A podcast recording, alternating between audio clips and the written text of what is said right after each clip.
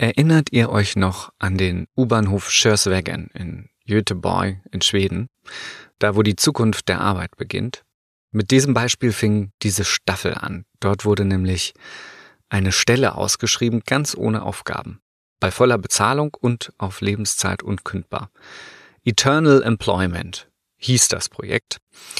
Das sollte die Arbeit der Zukunft sein, so hatte es sich zumindest das Künstlerduo Golden und Senneby ausgedacht. Eine schöne Idee. Mich hat der Gedanke sehr beschäftigt. Er war gewissermaßen auch Anstoß für diese Staffel. Aber werden wir in Zukunft wirklich so arbeiten? Bei voller Bezahlung nichts tun?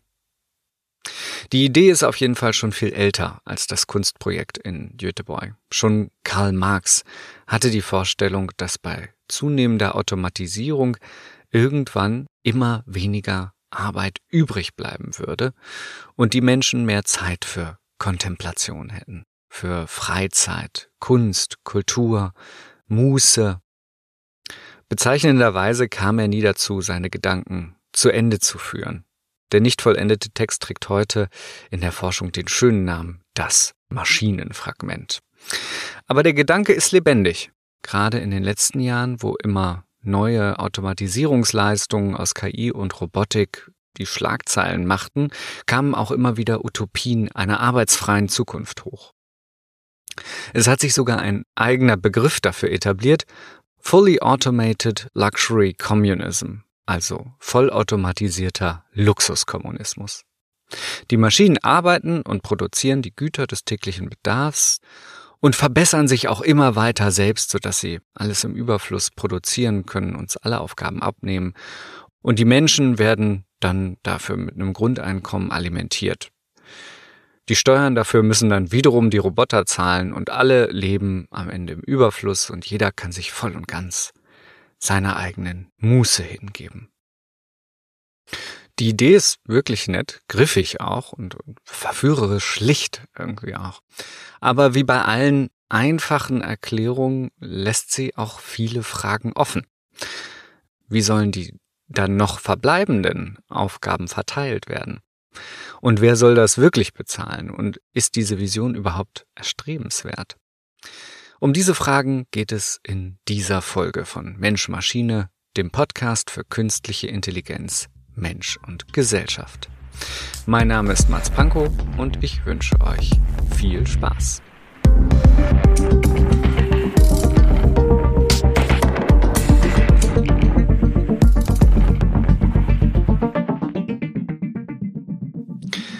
Ich gestehe, es gibt vieles, was für die Trennung von ökonomischen Auskommen und Arbeit spricht, also für sowas wie so ein Grundeinkommen.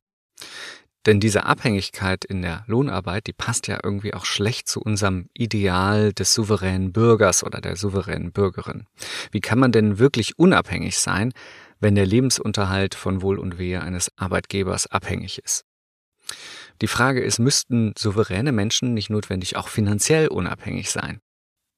Außerdem wäre es ja auch nur gerecht, alle Menschen am Wohlstand zu beteiligen, weil nur die Gesamtheit der Menschen auch einer Gesellschaft ermöglichen, diesen Wohlstand zu generieren. Ein hochbezahlter DAX-Chef allein könnte zum Beispiel auf einer einsamen Insel oder so keinen Pfennig erwirtschaften. Dazu braucht es immer eine Gesamtgesellschaft, also arbeitende Kunden und Leute, die die ganze Infrastruktur, äh, Bildung und so weiter zur Verfügung stellen. Das heißt, Leistung ist immer Gemeinschaftsleistung, so wie im Teamsport. Aber genau wie im Teamsport, da wird ja auch nur dem Torschützen zugejubelt, obwohl der ja auch nur die letzten neun Prozent zum Spiel beiträgt.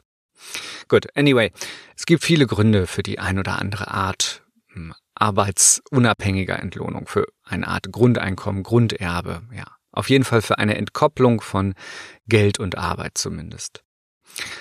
Es gibt natürlich auch gute Gründe dagegen und auf die möchte ich später noch zu sprechen kommen. Mich interessiert an dieser Debatte aber weniger die Frage, ob sowas sinnvoll ist oder nicht, sondern eher, ob es passieren wird oder nicht. Denn jenseits unserer tagespolitischen Debatten gibt es historische Linien, die oft viel wirksamer sind als die Meinung dieses oder jenes Politikers oder Politikerin oder die Frage, wer eigentlich gerade regiert. Und so eine Linie lässt sich bei der Frage der Grundsicherung meiner Meinung nach auch sehr deutlich erkennen. Die Vorstellung zum Beispiel, es wäre irgendwie nicht richtig, Menschen verhungern zu lassen, nur weil sie gerade nicht arbeiten können oder wollen, die ist nicht neu. Im Mittelalter gab es zumindest hierzulande dafür vor allem eine christliche Armenfürsorge, was ja aber auch damit zuhängt, dass Armut damals vielen Christen als besonders gottgefällig galt. Da gab es dann beispielsweise Bettelorden, die dieses evangelische Armutsgebot besonders ernst nahmen und nur von Almosen lebten. Ja, das war damals völlig anerkannt, ganz selbstverständlich. Aber die Armenfürsorge war damals natürlich nicht systematisch oder flächendeckend. Tatsächlich entwickelte sich die soziale Absicherung und Fürsorge erst mit der Industrialisierung und damit interessanterweise parallel mit einem anderen Prozess, den ich schon in der letzten Folge erwähnt habe, nämlich mit der Ablösung der Arbeit vom Produkt. Im Handwerk gibt's ja noch ein ganz unmittelbares Verhältnis von Produkt und Produzierendem oder der Produzierenden. Ein Tischler zum Beispiel schafft den Tisch mit seinen Händen. Er entscheidet selbst, wie viele Tische er produzieren möchte. Zum Beispiel so viele, dass er gerade davon leben kann. Und er entscheidet auch über die Methoden und das Material und prägt mit seinen Vorstellungen und Erfahrungen auch die Formgebung. Und so wird er auch individuell für die Qualität seines Produktes entlohnt und natürlich auch haftbar gemacht. Das hier ist dein Tisch, also deine Arbeit. Mit der Industrialisierung und damit auch Serialisierung der Produktion zunächst in Manufakturen und dann später auf Produktionsstraßen wurde die Arbeit dann in immer kleinere Arbeitspakete zerlegt und auf einzelne Arbeitende verteilt. Und hierzu muss natürlich auch das Produkt, zum Beispiel der Tisch, vereinheitlicht und normiert werden, damit die Arbeitsschritte auch über verschiedene Personen hinweg gut ineinander greifen. Zudem wurden immer neue und immer selbstständigere Werkzeuge entwickelt, wie zum Beispiel automatische Sägen oder Bohrer oder Formen, Stanzen, Schablonen, und dieses ganze Gerät, die ganzen Werkzeuge, die schoben sich sozusagen zunehmend zwischen die Arbeitenden und ihr Werkstück. Kurzum, der oder die Arbeitende entfernte sich durch die Technik immer weiter vom Produkt und damit auch immer weiter von der Produktivität. Damit meine ich, dass der Zusammenhang zwischen der Einzelleistung, äh, den einzelnen Arbeitsschritten und dem Ergebnis beispielsweise der Menge und Qualität an Tischen pro Tag nicht mehr ganz klar zusammenzubringen ist. Was ist mein Beitrag am Ende am Produkt? Schwer zu benennen. Und damit ist natürlich auch nicht mehr klar festzustellen, welchen Anteil am Erlös der oder dem einzelnen Arbeitenden zusteht. Somit lösten sich historisch also auch die Gehälter immer weiter vom Produkt. Und das gipfelt dann heute zum einen in völlig unnachvollziehbaren Spitzengehälter und auf der anderen Seite ja, Mindestlohn oder sogar sozialer Grundsicherung. In beiden Fällen besteht kein klar erkennbares Verhältnis mehr zum Ergebnis zu einem Produkt, zu einem Output. Mit der Entfernung des Menschen vom Produkt entfernt sich also auch die Entlohnung von der Produktivität. Erst recht, da der Erlös laut Statistiken nicht vollständig auf die Gehälter, in welchem Verhältnis auch immer, umgelegt werden. Die Produktivität und die inflationsbereinigte Kaufkraft oder das, das Gehalt der Angestellten entwickeln sich seit den 90ern kontinuierlich auseinander. Die Statistik dazu habe ich in den Shownotes auch nochmal verlinkt. Und mit dieser zunehmenden Trennung von Arbeit und Geld wird es natürlich auch endgültig unvertretbar, dass Menschen ohne Arbeit kein Geld bekommen sollten. Und so lässt sich auch die Geschichte der Grundsicherung historisch ganz gut als parallele Entwicklung nachvollziehen. Mit der Industrialisierung werden Menschen von Arbeitgebenden abhängig, denn deren Produkte und Marken bestimmen nun den Markt äh, und sie haben auch die Maschinen und die Logistik, um die Produkte herzustellen und zu verbreiten. Wer also überhaupt noch mitwirtschaften will, mitproduzieren möchte, der muss in oder für eine Organisation arbeiten.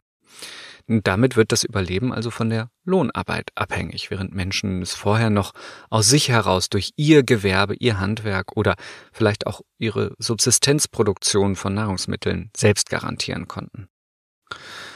Und das ist, schätze ich mal, auch der Grund dafür, warum für viele Menschen bis heute noch selbstsuffiziente Berufe so attraktiv sind, obwohl sie oft schlecht bezahlt werden. Haare schneiden zum Beispiel. Das kann man auf der ganzen Welt, das wird immer gebraucht und dafür braucht es keine Logistik, kein Marketing, keine Maschinen, keine Rechtsabteilung, sondern einfach nur eine Schere und eine gute Ausbildung. Und damit ist man dann immer und überall unabhängig und kann sein eigenes Geld verdienen. Durch die zunehmende Fragmentierung des Arbeitsablaufs in der Industrialisierung hingegen wird aber auch die Arbeit selbst mechanisiert und entindividualisiert. Sie wird normiert. Es kommt also gar nicht mehr auf den Qualitätsanspruch oder die Formgebung oder Ausbildung des einzelnen Handwerkers an, sondern nur um die Geschwindigkeit, in dem diese oder dieser die vorgegebenen Arbeitsschritte abarbeiten können. Das gilt übrigens genauso für Dienstleistungen. Selbst Reinigungsarbeiten laufen heute nach ganz exakten Plänen und minutengenauen Zeiteinheiten ab. Die einzelnen Mitarbeitenden werden dann dadurch natürlich vor allem ersetzbar. Sie brauchen keine jahrelange Lehre, sondern nur noch einen Crashkurs in ihrem abgesteckten Arbeitsbereich. Zumindest theoretisch sind sie damit ersetzbar. Wie das dann praktisch aussieht, äh, kann man an der aktuellen Arbeitsmarktsituation sehen. Aber so sah der Arbeitsmarkt in der Industrialisierung nicht aus. Da gab es einen Überschuss an Ungelernten auf Arbeitssuche. Als Gegenbewegung gegen diese, tja, Entmachtung der Arbeitenden, gegen diese neue Abhängigkeit, bildeten sich Arbeitnehmerinnenvertretungen heraus, die sich die soziale Sicherheit, die mit dem selbstständigen Handwerk noch einherging, zunehmend zurückerkämpften. In Deutschland hat das angefangen mit der ersten verpflichtenden Krankenkasse für Arbeitende 1845 bis hin dann zur staatlichen Zentralisierung der Armenfürsorge 1924, die dann erstmals eine Grundsicherung für alle garantierte, das Überleben also von der Lohnarbeit unabhängig machte, indem sie zumindest äh, Wohnung, Kleidung und Nahrung sicherstellte. Und seit diesem Zeitpunkt löst sich der Lebensunterhalt immer weiter von der Arbeit ab. Die Grundsicherung wird nämlich immer weiter ausgebaut. In den 1950er Jahren erkannte man dann, dass es nicht nur ums Überleben geht, sondern in einer Demokratie auch um die Möglichkeit von Teilhabe und Würde gehen muss bei dieser Grundsicherung. Und klar, die Regelsätze von ALG II sind heute noch immer im Vergleich zu Durchschnittsgehältern bescheiden und die Entwicklung mag sich auch sehr langsam vollziehen. Aber dennoch, die Grundsicherung wurde in den letzten 100 Jahren mit einzelnen Ausschlägen nach unten kontinuierlich ausgebaut also die Ansprüche der EmpfängerInnen gestärkt und die Restriktion gesenkt. Und das setzt sich zum Beispiel ja auch in der aktuellen Koalition vor, die ein Bürgergeld verabschiedet hat, das die Regelsätze erhöht, Sanktionen reduzieren soll, den Hinzuverdienst erleichtern und auch die Vermögensanrechnung reduzieren soll. Das ist natürlich noch kein Grundeinkommen, aber die Richtung ist klar. Und ich glaube, es gibt auch keinen Grund anzunehmen, dass es hier eine Trendwende in der historischen Entwicklung gibt. Mit der zunehmenden Automatisierung und Entfernung des Menschen vom Produkt muss sich auch seine Entlohnung von der Produktion lösen und irgendwann wird die ein oder andere Form des bedingungslosen Grundeinkommens höchstwahrscheinlich kommen.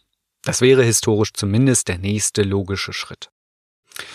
Wunderbar, werden da jetzt viele sagen, das habe ich ja schon immer gesagt, dann sind alle unsere Probleme ja bald gelöst. Es gibt keine Abhängigkeiten mehr, keine Geldsorgen, alle können sich selbst verwirklichen, endlich den persönlichen Lebenswünschen nachkommen oder einfach mal ausspannen.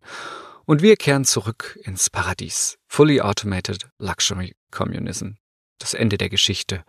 Die Gesellschaft hat sich selbst vollendet. Und ja, das würde ich mir natürlich auch wünschen. Aber ich befürchte, so einfach ist es nicht.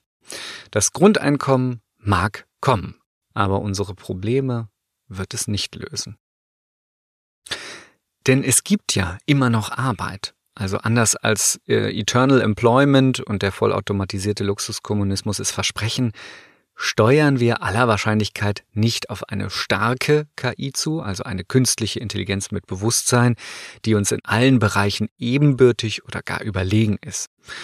Und solange es das nicht gibt, bleibt für uns auch in Zukunft noch einiges zu tun. Und zwar nicht zur reinen Selbstbeschäftigung, sondern echte Arbeit, die gebraucht wird, dringend gebraucht wird, die vielleicht nicht nur Spaß macht. Die Entwicklung und Überwachung von Maschinen zum Beispiel oder die Konstruktion von Workarounds, ähm, ständige Fortbildung und vor allem Bildungsarbeit, Pflegearbeit, soziale Arbeit, Kümmerarbeit. Also all das, was ein Bewusstsein voraussetzt, alle Tätigkeiten, die sich nicht oder nur in Anteilen automatisieren lassen. Also eigentlich all das, was wir in den letzten zehn Folgen dieser Staffel gesammelt haben. Und das ist nicht wenig. Um genau zu sein, ist es unendlich. Denn es handelt sich um Tätigkeiten, die immer gebraucht werden. Und wo mehr auch mehr hilft. Denn menschliche Probleme sind tendenziell unendlich. Und deshalb glaube ich, dass wir uns für eine gute, gerechte und glückliche Gesellschaft nicht leisten können, alle in Kontemplation und Muße zu leben. Um genau zu sein, ich glaube, wir werden alle dringend gebraucht und das wird auch so bleiben und das ist auch gut so. Denn darum ging es ja in der letzten Folge, viele Menschen, die meisten Menschen, wollen ja arbeiten.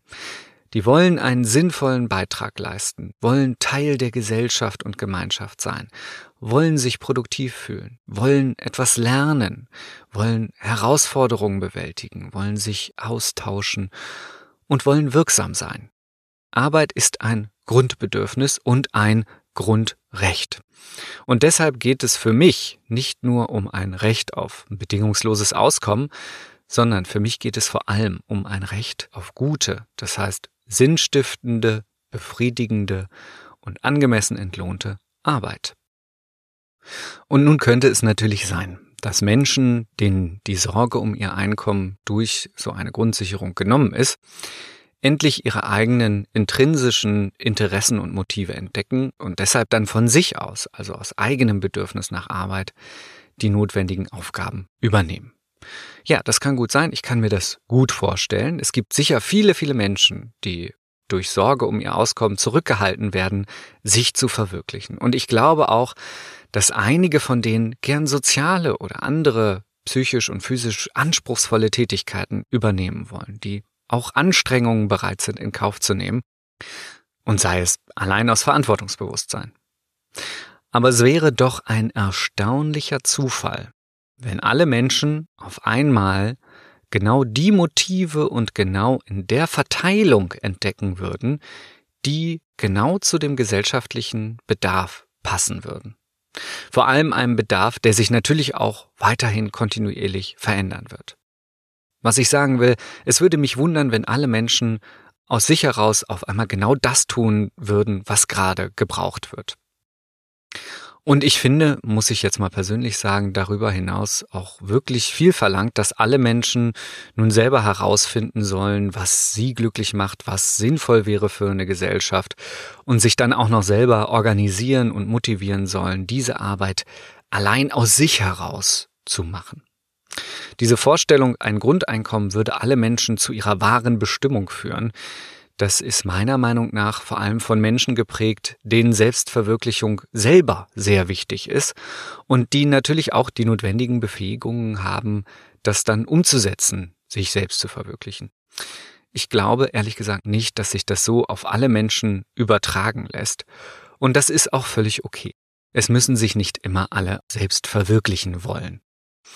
Und das hat überhaupt nichts mit Faulheit zu tun, Menschen haben einfach unterschiedliche Ressourcen und unterschiedliche Interessen durch tja, Sozialisation, Veranlagung. Wir müssen aber eine Gesellschaft schaffen und bewahren, in der all diese Menschen mit ihren ganz unterschiedlichen Motiven und Fähigkeiten die Möglichkeit erhalten, gute Arbeit machen zu können. Und dazu muss man viele Menschen auch abholen und auch motivieren. Und auch da nehme ich mich überhaupt nicht aus. Ich bin da ganz ehrlich, ich würde die meisten meiner Aufträge nicht machen, wenn ich mich nicht um meine Miete kümmern müsste. Aber diese Aufgaben müssen ja gemacht werden. Es gibt ja einen gesellschaftlichen Bedarf. Und damit der erfüllt wird, muss es auch entsprechende Motivatoren geben. Ob das jetzt ausgerechnet monetäre Sanktionen und Anreize sein müssen, so wie das heute ist, das weiß ich nicht. Ich hoffe nicht. Ich weiß aber, dass es Anreize geben muss, um viele Menschen nicht zu verlieren, um vielen Menschen den Einstieg in Arbeit zu erleichtern und vor allem in den Einstieg zur richtigen Arbeit. Und diese Anreize, die das Grundeinkommen jetzt aus guten Gründen nivellieren möchte, für diese Anreize braucht es eine Alternative, ein funktionales Äquivalent. Und gut, sicherlich würde mit dem Grundeinkommen auch eine Lohnsteigerung in vielen Berufen einhergehen, weil der Markt sich dann auf den höheren Anspruch der Arbeitnehmenden einstellen müsste. Aber ich glaube nicht, dass mehr Geld allein ein hinreichender Motivator ist, um den Arbeitsbedarf zu decken. Das klappt ja jetzt schon nicht. Erst recht nicht in einer Gesellschaft, in der sich immer mehr Menschen darüber im Klaren werden, dass mehr Geld, dass mehr Konsum für sie nicht mehr Glück bedeutet. Kurzum, das Grundeinkommen wird wahrscheinlich kommen. Dafür gibt es gute ethische, vor allem aber historische Gründe. Aber es wird unsere gesellschaftlichen Probleme nicht lösen. Vor allem wird es das Recht und die Pflicht zur gesellschaftlichen Mitwirkung, also den Bedarf nach guter, sinnstiftender Arbeit, nicht lösen. Denn Arbeit entsteht leider nicht von alleine. Problem- und Lösungskapazität finden nicht automatisch zueinander. Das muss jemand organisieren. Es muss sich also jemand eines Problems annehmen, es analysieren und strukturieren, also in Einzelaufgaben aufteilen und dann jemanden finden, der oder die diese Einzelaufgaben lösen. Und diese Personen müssen dann natürlich auch motiviert werden, ihre Zeit und Kraft zu opfern, um diese Probleme zu lösen. Bisher zum Beispiel vor allem durch Geld. Und das klappt in vielen Berufen sehr gut vor allem natürlich in der Produktion, denn am Ende der Produktion stehen Produkte, die Menschen haben wollen und bereit sind, dafür Geld zu bezahlen. Und dieses Geld kann dann der Arbeitsorganisator, also die Firma, nutzen, um ihre Mitarbeitenden zu bezahlen. Nun ist es aber ausgerechnet die Produktion, die sich besonders gut automatisieren lässt. Und natürlich auch äh, alle produktiven Dienstleistungen wie die Organisation der Arbeitspakete oder Logistik und so weiter, die hohes Automatisierungspotenzial haben. Das heißt, ausgerechnet dort, wo Geld verdient wird, in Anführungszeichen, wo die Marktwirtschaft gut funktioniert, wird weniger gearbeitet werden. Und dafür entstehen Jobs ausgerechnet dort, wo der Markt nicht gut funktioniert, zum Beispiel im Bereich allgemeiner Interessen wie Bildung, soziale Arbeit oder in der Pflege oder Gesundheit. Kurzum, in den Arbeitsbereichen, wo es um allgemeine Werte geht oder zumindest um nicht diskret messbare Güter wie Bildung oder sozialen Fortschritt. Da funktionieren die Mechanismen wirtschaftlicher Unternehmen meistens nicht. Der Soziologe Dirk Becker hat das mal ganz gut auf den Punkt gebracht. Er hat gesagt, Wirtschaftsunternehmen funktionieren nur so gut durch die Abstraktion ihrer Tätigkeiten auf eindeutige Zahlen quasi wie Computer. Also wirtschaftliche Organisationen ignorieren völlig alles, was außerhalb ihrer KPIs, ihrer Werte, ihrer Daten liegen. Dadurch können sie besonders raffiniert eine optimale Produktion errechnen und besonders gut und effizient arbeiten. Wenn es aber um Güter geht, deren Qualität sich nicht eindeutig bemessen lässt und die durch rechnerische Optimierung leiden, wie zum Beispiel Gesundheit, Bildung, soziales Wohlbefinden, Kultur, Sicherheit und so weiter. Dann versagen die Methoden des marktorientierten Managements. Die uns im Laufe zunehmender Automatisierung der Gesellschaft verbleibenden Aufgaben sind also als Arbeit schlecht kommerzialisierbar. Wir können uns deshalb nicht auf die Wirtschaft verlassen, die diesen Markt regeln könnte, denn es handelt sich vornehmlich um Aufgabenbereiche wie Bildung, Gesundheit, Soziales, in denen der Markt bisher auch vornehmlich unerwünschte Effekte hervorgebracht hat. Also das eigentliche Ziel, die Förderung des menschlichen Wohlseins im Rahmen der Gewinnoptimierung vernachlässigt hat. Bisher waren es vor allem staatliche und gemeinnützige Organisationen, die in diesen Bereichen meist vielleicht ökonomisch weniger effizient, aber effektiver im Hinblick auf die Erfüllung ihres Ziels hin, ihres Zwecks hin gearbeitet haben. Und natürlich gibt es auch Gegenbeispiele. Es gibt gute, marktorientierte Privatschulen. Die leben aber natürlich davon, dass ihre Mitglieder sozial stark vorselektiert wurden und dass sie ökonomisch auch meistens besser ausgestattet sind als staatliche Schulen, die allein durch eine soziale Umlage wie Steuern finanziert werden. Und die auch eine viel heterogene Schülerinnenschaft beschulen müssen. Also auch eine solche Filetstück-Privatisierung, wie ich sie mal nennen möchte, und wie sie in vielen Ländern, in vielen Bereichen wie Wohnungsbau, Verkehr, Infrastruktur, Bildung, Gesundheit seit den 90er und 2000er Jahren durchgesetzt wurde, kann kein Modell für die Zukunft sein. Das zeigt sich daran, dass wir ja heute in genau diesen Ländern vor dem Problem stehen, also auch in Deutschland, dass der Staat nun für all das, was ökonomisch nicht so attraktiv ist in diesen Bereichen, aufkommen muss. Also für die nicht oft befahrenen Verkehrsstrecken, für die Beschulung von Schülerinnen, die, ähm, die vielleicht ein bisschen herausfordernder sind äh, in der Betreuung und da dann draufzahlen müssen. Wir werden also weiterhin auf staatliche oder gemeinschaftliche oder öffentlich-rechtliche, genossenschaftliche, selbstorganisierte, ehrenamtliche oder auch Institutionen in konfessioneller Trägerschaft angewiesen sein. Und zwar, weil diese Form der Arbeitsorganisation sich auch auf Ziele abseits der Gewinnmarke und der Berechenbarkeit verschrieben haben.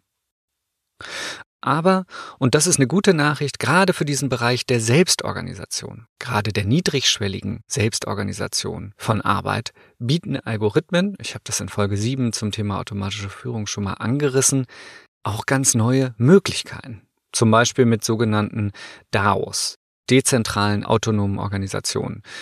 In solchen DAOs organisieren sich Menschen unter einem Algorithmus selbst. Sie bestimmen also, wie Aufgaben, Ressourcen und Geld verteilt werden sollen und gießen diese Regeln in Code und stellen sich dann diesem Algorithmus als Arbeitende wiederum zur Verfügung. Eine ganz interessante Form der Selbstorganisation durch Automatisierung einer selbstgegebenen Satzung, könnte man sagen.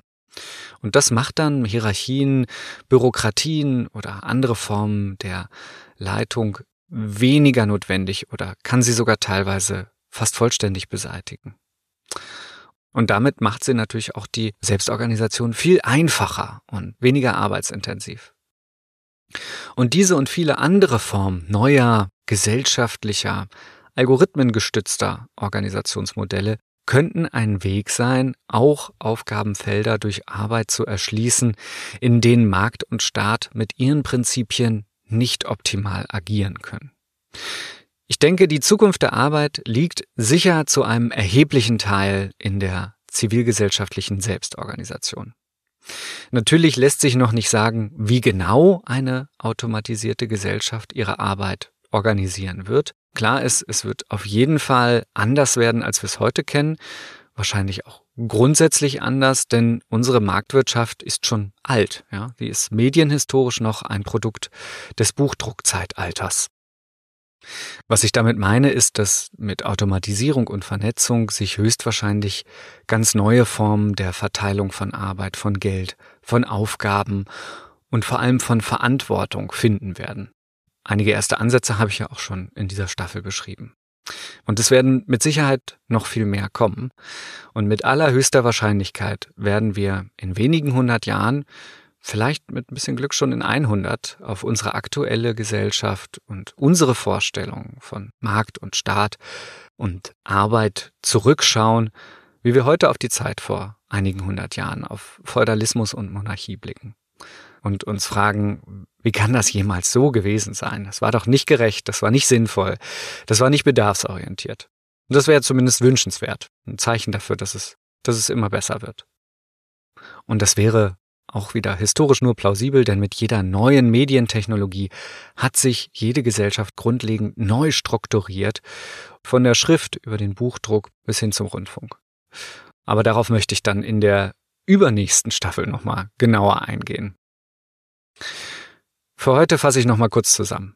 Also, was ich hier erzählen wollte, war, dass sich historisch die Entlohnung der Arbeitenden immer weiter von ihrer Arbeit entkoppelt, weil sich die Arbeitnehmenden auch immer weiter vom Produkt und damit der Produktivität entfernen. Und da Menschen sich dadurch nicht mehr aus sich selbst heraus versorgen können, sondern auf immer komplexere Technologien und Organisationen angewiesen sind, müssen sie auch von diesen unabhängig versorgt werden können, wenn sie mal keine Arbeit haben. Sie brauchen also eine Grundsicherung. Und diese soziale Grundsicherung hat sich mit der Industrialisierung entwickelt und ist in den letzten 100 Jahren kontinuierlich weiter ausgebaut worden und strebt deswegen, könnte ich mir vorstellen, auf eine Art Grundeinkommen hin. Historisch sind die Linien zumindest relativ klar. Die Grundversorgung wird immer weiter gesteigert, die Abhängigkeit der Menschen von der Arbeit wird immer geringer und das ist bei unserem Wohlstand und unserem humanistischen Verständnis souveräner, unabhängiger Bürgerinnen und Bürger ja auch nur plausibel. Und das entlastet sicherlich auch viele Menschen und das ist auch gut so, aber anders als häufig propagiert, würde ich behaupten, dass das Grundeinkommen nicht alle unsere sozialen und schon gar nicht unsere wirtschaftlichen Probleme lösen wird, sondern auch viele neue hervorrufen wird. Denn auch wenn es moralisch mindestens fraglich ist, Menschen aus finanzieller Not heraus zur Arbeit zu motivieren, braucht es dennoch eine Alternative zu dieser Motivation. Denn es gibt ja immer noch genug Arbeit und wird es auch in der Zukunft geben, die erledigt werden muss, um eine Gesellschaft am Laufen zu halten. Vor allem Kümmerarbeit. Und die ist anstrengend. Und es ist unwahrscheinlich, dass sich alle Menschen aus sich heraus entscheiden werden, ausgerechnet genau die Aufgaben zu übernehmen, die gerade gebraucht werden. Es können also nicht jede und jeder machen, was er oder sie gerade wollen. Es muss auch das gemacht werden, was gebraucht wird. Arbeit muss organisiert und vor allem bedarfsgerecht und fähigkeitsgerecht verteilt werden. Und deshalb braucht es einen alternativen Motivator zum Geld, dessen Attraktivität ja in einer zunehmend konsumsatten Gesellschaft ohnehin schwindet. Was das sein könnte, das weiß ich nicht. Aber ich hoffe, es fällt uns was ein. Anerkennung zum Beispiel. Gut, aber die kann man natürlich nicht messen oder auszahlen oder verordnen. Social Credits vielleicht. Ja, ich weiß, ganz schwieriges Thema, aber wir müssen uns auf jeden Fall was einfallen lassen. Und auf jeden Fall auch wird es die Wirtschaft nicht alleine regeln. Denn die verbleibenden Aufgaben werden vor allem in sozialen Tätigkeiten liegen, die sich schlecht monetarisieren lassen. Da ist der Staat gefragt, vor allem aber die Zivilgesellschaft. Und dabei können Algorithmen helfen bei der Selbstorganisation von Arbeit. Puh, ja, das war eine lange Folge und das war auch die letzte inhaltliche Folge zum Thema Zukunft der Arbeit. Da die Staffel aber so lang und so vielseitig war, hänge ich noch eine Folge mit einer Zusammenfassung dran für alle Leute, die jetzt keine Zeit hatten oder Lust hatten, sich jede Folge einzeln anzuhören oder die vielleicht auch schon wieder vergessen haben, was ganz am Anfang war oder die gerne einfach nochmal kompakt die übergreifende Linie zum Thema Zukunft der Arbeit hören wollen, die Argumentation dieser Staffel sozusagen. Also wenn euch das interessiert, dann hören wir uns nächste Woche. Wenn nicht, dann hoffentlich zur nächsten Staffel wieder zum Thema automatischer Staat, wie die KI unsere Demokratie rettet. Da freue ich mich schon sehr, sehr drauf, meine Erfahrungen und Notizen aus vielen Jahren Politikberatung zusammenzutragen und zu verbinden, denn das ist ja irgendwie auch mein Guilty Pleasure, Politik und Verwaltung. Also, ihr hört Mensch Maschine, den Podcast für künstliche Intelligenz, Mensch und Gesellschaft. Mein Name ist Mats Pankow. Bis dahin. Macht's gut.